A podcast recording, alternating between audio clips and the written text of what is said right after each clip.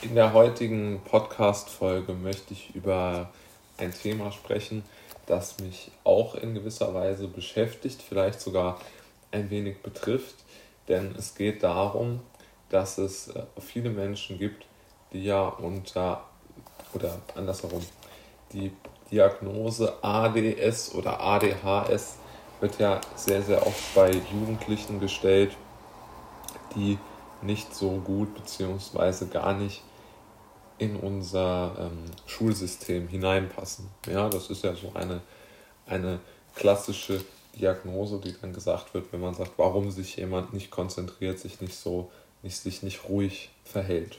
Ja, und man muss sich ja mal Folgendes überleben, überlegen.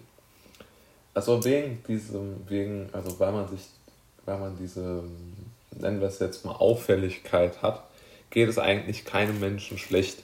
Also die haben ja keine schweren Symptome wie jetzt jemand, der irgendwie, ich weiß nicht, zu viel Zucker im Blut hat oder äh, irgendwie eine, eine wirkliche mentale Erkrankung hat, sondern es ist ja einfach nur, dass man in gewisser Weise ein sehr hohes Energielevel hat und vielleicht in gewisser Weise ein Konzentrationsdefizit, wenn es darum geht, irgendwo still zu sitzen und jemandem zuzuhören.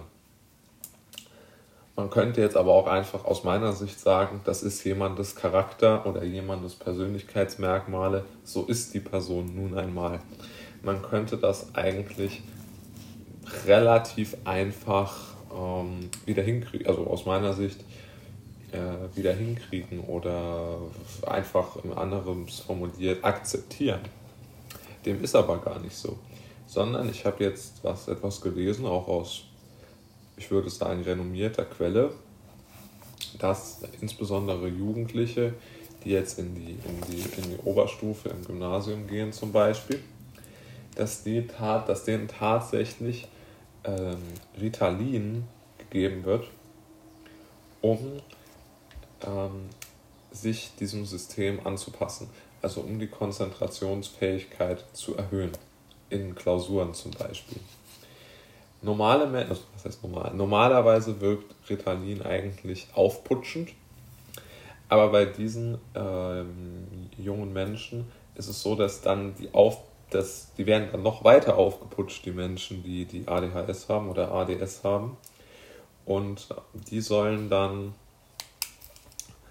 äh, bestmöglich, äh, also dahingehend sollen dann die Leute sich äh, unter Druck gesetzt werden, in das System so, werden so lange ins, ins, äh, unter Druck gesetzt, um in das System zu passen, bis sie Ritalin nehmen, um Klausuren schreiben zu können. Und dieses Ritalin macht die, ähm, macht die energiegeladenen so lange, setzt eine solche Vollspannung, dass das Gehirn sagt, wir können das, ich kann das nicht mehr handeln und runterfährt. Also man man dimmt sozusagen das Gehirn der Menschen, um dann dazu zu, äh, sie dazu zu bekommen, sich beispielsweise auf eine Klausur oder eine Unterrichtseinheit oder sowas konzentrieren zu können.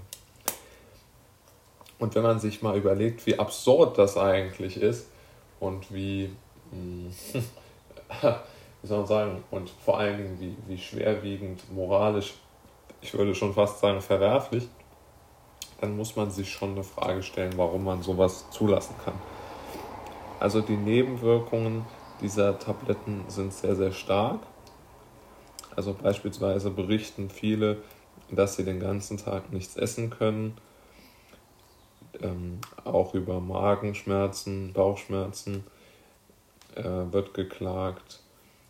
Äh, und äh, auch gewisse gerade auch bei, bei äh, Menschen im Wachstum ist es sehr umstritten, ob das nicht sogar noch viel, viel weiter gene Schäden anrichten kann, weil natürlich diese äh, ganz, äh, ganz wichtig auch ist, dass die genug essen, weil man ja auch weiß, dass Essstörungen gerade im heranwachsenden Alter besonders gefährlich sind.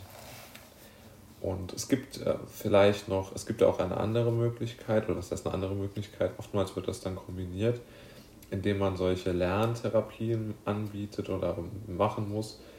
Äh, dort wird einem dann gezeigt, wie man irgendwelche äh, wie man halt malt oder Handyspiele spielen kann und sich dann ein bisschen besser konzentrieren kann, um dann etwas auswendig zu lernen. Aber all das ist ja vollkommen sinnbefreit.